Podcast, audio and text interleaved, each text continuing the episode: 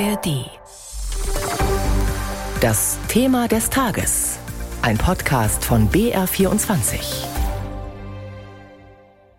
CSU und Freie Wähler wollen in Bayern weiter regieren. Das haben beide Seiten im Wahlkampf unmissverständlich klargestellt.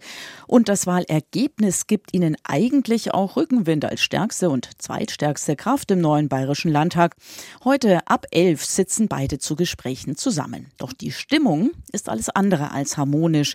Sticheleien gab es ja immer, aber seit der Flugblattaffäre ist der Ton, so scheint es noch einmal rauer geworden. Julia Ruß blickt voraus auf die ersten Gespräche von CSU und Freien Wählern. Große ideologische Unterschiede zur CSU gibt es nicht, aber es gibt mentale Unterschiede. Sagt der alte wie neue Fraktionschef der Freien Wähler, Florian Streibel. Was er mit diesen mentalen Unterschieden meint, es hat sich etwas verändert seit 2018. Die Freien Wähler sind stärker geworden, selbstbewusster. Schließlich haben sie einen Wahlerfolg eingefahren. Deshalb fordert Florian Streibel mehr Respekt von Seiten der CSU. Es ist klar, dass wir nicht nur ein kleiner Koalitionspartner sind, sondern wir sind der Koalitionspartner in Bayern. Zwar ist die Einigkeit bei inhaltlichen Dingen sehr groß, aber bei manchen Details liegen CSU und Freie Wähler auseinander. Zum Beispiel beim Ausbau des Münchner Flughafens, die dritte Startbahn. Momentan liegt sie auf Eis. Doch die CSU will sie immer noch, die Freien Wähler nicht.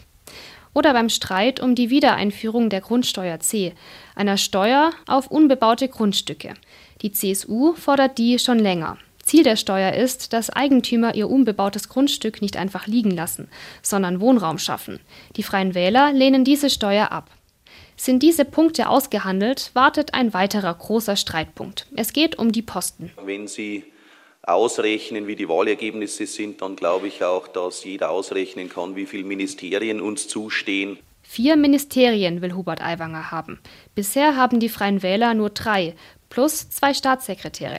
Die CSU ist nicht begeistert. Sie will keine Posten hergeben. So glatt wie vor fünf Jahren dürften die Verhandlungen also nicht ablaufen. Schnell soll es aber auch diesmal gehen. Das Ziel ist, in der letzten vollen Oktoberwoche fertig werden mit dem Koalitionsvertrag. Am Montag darauf, am 30. Oktober, ist nämlich schon die erste Sitzung im Landtag. So gibt es die bayerische Verfassung vor. Das wäre unsere Zielvorgabe. Das heißt, in den nächsten zweieinhalb Wochen wird sehr hart gearbeitet werden. Auch eine andere Sache soll diesmal ähnlich wie beim letzten Mal laufen, ist aus der CSU zu hören. Keine Infos sollen während den Verhandlungen nach außen dringen. Das war Julia Ruß über das Verhältnis von CSU und Freien Wählern, die heute um elf erste Gespräche führen wollen über die angestrebte Neuauflage ihrer Koalition. Es geht also nicht nur um harte Politik, sondern auch um Stimmung. Live zugeschaltet ist jetzt Achim Wendler, der Leiter der BR-Redaktion Landespolitik. Achim, mädchenhaft oder pubertär, wenn man das so hört, was sich die Parteichefs in den letzten Tagen so an den Kopf geworfen haben, da muss man ja nicht unbedingt auf die Idee kommen, annehmen, dass es sich bei CSU und Freien Wählern noch um Wunschpartner handelt, oder?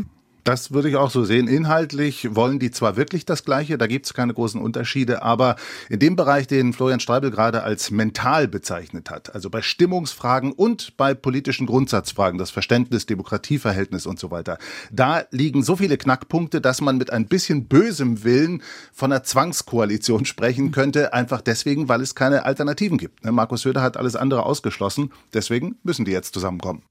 Aiwanger verbittet sich ja künftig auch Demütigungen seitens der CSU erinnert etwa daran, dass Söder ihn vor laufender Kamera ja mal aufgefordert hatte, zu seinem Impfstatus Stellung zu nehmen. Wird denn Söder darauf eingehen? Ich glaube inzwischen, dass das die größte menschliche Schwäche ist von Markus Söder, dass er gerne Konkurrenten oder Leute, die ihm nicht äh, unbedingt fest an der Seite stehen, öffentlich gerne mal demütigt. Darunter musste Friedrich Merz schon leiden, Armin Laschet, wie wir wissen sowieso, und auch Hubert Aiwanger.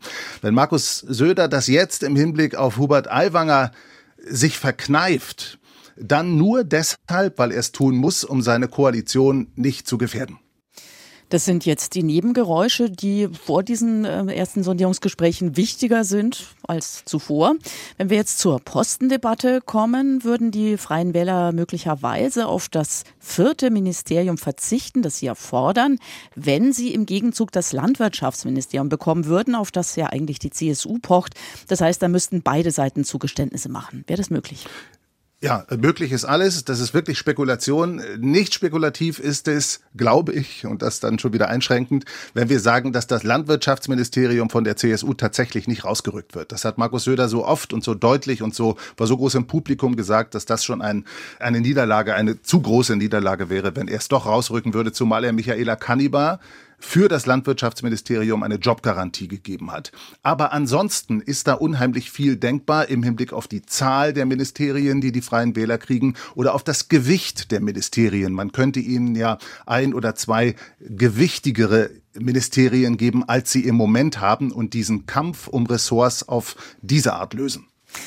Ist es theoretisch denkbar, falls beide nicht auf einen grünen Zweig kommen sollten, dass Söder doch noch auf Schwarz-Grün schwenkt mit der Begründung, es ging ja nicht anders?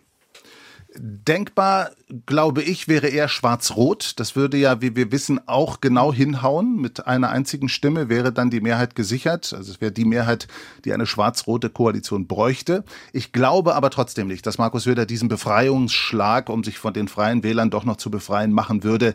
Das Risiko, dann allzu große andere politische Probleme zu kriegen, wäre zu groß. Und deswegen werden wir nach meiner Einschätzung diese bürgerliche Koalition kriegen, aber der Weg dahin wird holprig sein und die ganze Legislaturperiode vermutlich auch, denn ich glaube und gehe davon aus, dass die beiden Parteien mit dem heutigen Tag im Grunde seit dem Montag nach der Landtagswahl im Bundestagswahlkampf sind. Und da sind sie wieder unmittelbare Konkurrenten. Informationen und Einschätzungen waren das von Achim Wendler, dem Leiter der BR-Redaktion Landespolitik.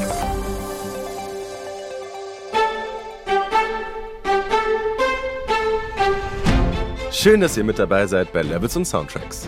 Hier sprechen spannende Menschen, die bei uns zu Gast sind, über Game-Musik, die ihnen wichtig ist. Heute, 15 Jahre später, denke ich manchmal dran, gehe auf YouTube und höre mir den Song nochmal an, weil das war mindblowing. Ich bin Jakob Wiegrab, ich bin Musikjournalist und Gamer. Ich liebe Videospiele und wenn beim Zocken der richtige Soundtrack zum richtigen Zeitpunkt reinkickt, dann gibt's für mich nichts Besseres. Bei meinen Gästinnen ist das nicht anders. Ich mag so Lieder innerhalb Videospielen, die man halt auch cool auf Gitarre spielen kann. Hier erzählen sie die Geschichten zu ihren Lieblingsgames und Soundtracks. Das ist so ein Gänsehautmoment gewesen, in Kombination mit dieser Musik. Das werde ich nie vergessen.